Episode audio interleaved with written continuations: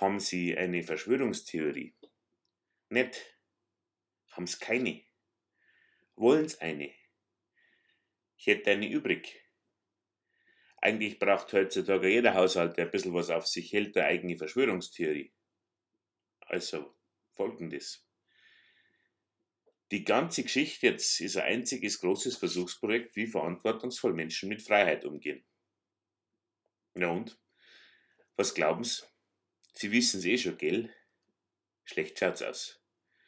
Wenn diese ganze Sache vorbei ist, wird wissenschaftlich erwiesen sein, dass der Mensch im Großen und Ganzen zum Scheißen zu dumm ist, dass er jeden Tag gleich nach dem Aufstehen eine behördlich verordnete Bockfotzen kriegen soll und dass er erst ins Bett darf, wenn polizeilich nachgewiesen ist, dass er sich die Zähne geputzt hat und dass er nicht unangenehm aus der Körpermitte riecht. Sehr verehrte Damen und Herren, es wird uns herzlich leid, aber aufgrund der allerneuesten Forschungsergebnisse steht unzweideutig fest, dass Sie eine Diktatur brauchen. Am Montag um 8 Uhr fangen wir an, sind's pünktlich da, sonst setzt's was. Wundern braucht man sich nicht. Also, wenn bei allem was passiert, am Schluss die Botschaft ankommt, hey, super, Urlaub, rufen wir alle an, gehen wir feiern, dann ist das grauslig. Aber andererseits, äh, meiner Ansicht nach, aus evolutionärer Sicht, erst einmal gar nicht so verkehrt wenn da jetzt 30 Studenten in der Sonne aufeinander hocken und saufen ein Büchsenbier und einen 4-Euro-Wodka und die, die studieren vielleicht eh bloß Kulturwissenschaft oder sowas und dann werden die krank, da kann man dann schon sagen, mei, das entspricht jetzt nicht der klassischen Definition von Tragik. Da kann man dem Virus jetzt nicht böse sein. Vielleicht könnte man heimlich für sich ganz allein meinen, wäre so ein Virus schon früher nicht verkehrt gewesen, bei dem es die Blöden da bröselt. Jetzt ist bloß das Problem, dass es den Deppen gar nicht da sondern den Opa vom Deppen. Und der kann ja auch nichts dafür, dass der kleine Rotzlöffel meint, dass Krise was ist, das man auf der Xbox spielt. Insofern schlägt der Virus zwar schon brachial zu, aber er trifft halt auch haarscharf daneben. Da ist er noch nicht so ganz ausgereift es ist halt doch ein chinesisches Produkt. Oder der Virus ist halt einfach bloß ein fauler Sack und sucht sich einen Esel, der ihn ans Ziel trägt. Ich jedenfalls bin vorsichtig. Im Rauchen aufgehört, Bier nur noch zu den Hauptmahlzeiten und mit ein bisschen Sport habe ich auch gleich angefangen. Ich habe nämlich ein Rudergerät, was den Vorteil hat, dass man nirgends hin muss. Äh, nirgends hin müssen war mir früher schon recht wichtig und das zahlt sich jetzt aus. Jedenfalls rudere ich jetzt ganz fleißig, also oft auch mehrere Kilometer hintereinander und das merkt man.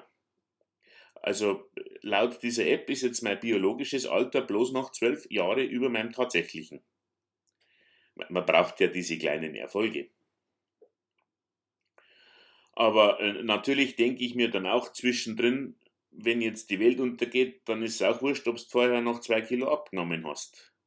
Da, da muss ich schon sagen, da habe ich schon ein bisschen Angst davor gehabt, dass die Welt untergeht.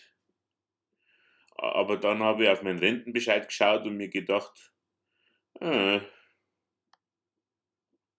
aber auch wenn die Welt jetzt nicht untergeht oder nicht gleich, ich habe ja schon erzählt, wie man mit der Situation jetzt umgehen sollte wenn man nämlich alles jetzt ein bisschen langsamer angeht. Das muss man halt auch einmal ausnutzen. Bei vielen, gerade bei den religiösen Menschen, da denke ich mir, Herrgott, Sakrament, so wie die nach einer Woche schon am Rad drehen, wie wollen denn die irgendwann einmal eine ganze Ewigkeit aushalten? Wer jetzt immer noch nicht runterfahren kann, für den gibt's genug heldenhafte Jobs und wer fürs Rote Kreuz nichts taugt, der kann einmal schauen, ob er trotz Master in Orientalistik als Lagerist beim Lidl anfangen darf. Ansonsten gilt immer noch, also gerade für mich, so eine Apokalypse, die nimmt irgendwie schon massiv Druck aus dem Alltag. Kleine Schritte. Ich schaffe es jetzt seit zwei Wochen, dass ich so einen Supermarktbasilikum am Leben halte. Und das habe ich in die 48 Jahre zuvor nicht annähernd geschafft. Das ist doch was. Vielleicht jetzt nichts für der Grabinschrift, aber, aber andererseits, das hätte doch schon was. vor seinem zu frühen und allenthalben tief betrauerten Hinscheiden vermochte er einer totgeweihten Industriepflanze ein Leben lange jenseits des Verfallsdatums zu bescheren. Da gibt's schon Schlimmeres. Die Menschen denken ja einfach auch nicht nach, was sie so hinterlassen. Das ist ja auch ein unangenehmes Thema. Alle wissen, dass sie sterben müssen, aber gleichzeitig gehen sie davon aus, dass dieser Umstand vor allem die anderen was angeht. Da muss ich dann gleich daran denken, dass es jetzt Menschen gibt, von denen nichts bleiben wird, wie eine Palette Dosenravioli und 400 Rollen Klopapier. Und das Schlimme dabei ist, dass die dann ihr Leben nicht nur materiell zusammengefasst haben, sondern auch geistig. Und Ravioli plus Klopapier, das macht sie dann wirklich auf keinem Grabstein gut. Jetzt soll man ja nicht immer vom Schlimmsten ausgehen, aber, aber Schaden tut's auch nicht.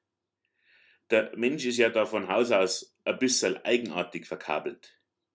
Eine Chance von 1 zu 50 Millionen langt ihm, dass er Lotto spielt, und eine Chance von 1 zu 6000 auf Lungenkrebs findet er beruhigend genug, dass er trotzdem raucht. Und beim Virus jetzt benimmt er sich genauso. Aber die Chance, dass man vielleicht doch an dem Ding eingeht, ist ja ungefähr so wie damals, wo man seine Mathehausaufgaben nicht gemacht hat und gehofft hat, dass einen der Lehrer nicht erwischt. Das ist aber ab und zu halt dann doch passiert. Und für den Fall, dass man von dem Virus ohne Hausaufgaben erwischt wird, wäre es vielleicht doch nicht verkehrt, wenn man eine frische Unterwäsche anhat, die, die jetzt nicht unbedingt zu einem Fußballverein gehört. Und tun uns mal gefallen und hängen das Poster von dem Gabalier aber. Ein bisschen Kunst wäre ja nicht verkehrt. Das muss ja nicht gleich ein Gerhard Richter sein, zur Not tut's da auch ein Klimt. Und, und kaufen Sie ein Buch, eins ohne Bilder. Vielleicht sogar was also aus der Richtung Philosophie oder Politik. Das ist eine überschaubare Investition und man kann es auch immer schön auf dem Tisch liegen lassen, ohne dass es zu viel Platz wegnimmt. Und wenn dann jemand die Tür aufbricht, weil es schon ein bisschen aussaftelt, dann kommt er vielleicht in die Wohnung und sagt, ah, da schau her, so ein gescheiter und geschmackvoller Mensch offensichtlich, schaut, dass der nimmer lebt. Und falls Sie die Geschichte doch irgendwie und, und unverhofft überleben sollten, wer weiß, vielleicht färbt ja die Deko ein bisschen ab.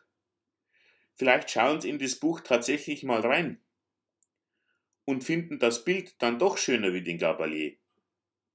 Das, das wäre ja auch nicht so schlimm, also zukunftsmäßig. Gell? Wiederschauen.